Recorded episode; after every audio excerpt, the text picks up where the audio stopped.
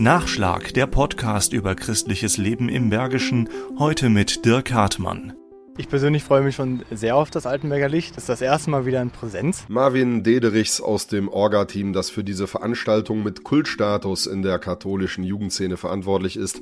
Ihm sieht man die Vorfreude auf den 1. Mai, wenn das Licht traditionell vom Altenberger Dom ausgesendet wird, förmlich an, nach zwei traurigen Jahren. Als wir dann hier das Licht quasi alleine im Dom ausgetragen haben, da sind wirklich allen die Tränen runtergeflossen und das war einfach das Fehlen dieser Gemeinschaft. Deswegen freuen wir uns umso mehr, dass jetzt wieder die Gemeinschaft vor Ort ist. Jährlich über 2000 Teilnehmer kamen vor Corona zur Aussendung ins Düntal.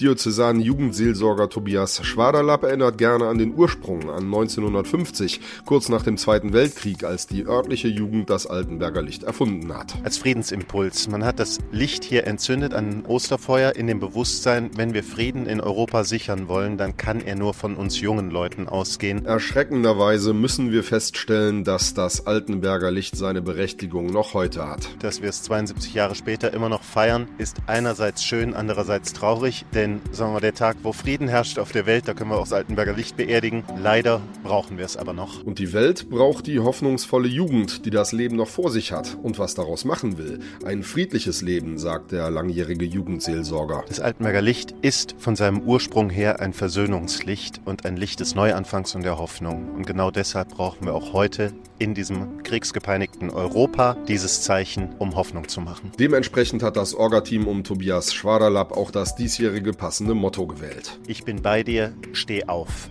Darum lasst uns ablegen die Werke der Finsternis und anlegen die Waffen des Lichts. Das werden sich die Jugendlichen zu Herzen nehmen, wenn sie am 30. April nach Altenberg anreisen und am 1. Mai das Licht vom Dom aussenden. Tobias Schwaderlapp erwartet viel Redebedarf und viel Sehnsucht nach Frieden. Wir haben eine sehr verwirrte und verwirrende Zeit mit den vielen, vielen herausfordernden, schwierigen, überfordernden Nachrichten. Und ich glaube, das Altenberger Licht gerade in diesem Jahr ist eine gute Gelegenheit, nochmal zur Ruhe zu kommen, in die Tiefe zu kommen kommen und nochmal zu einem Grund zu kommen, wo man auf einmal merkt, es ist nicht alles hoffnungslos.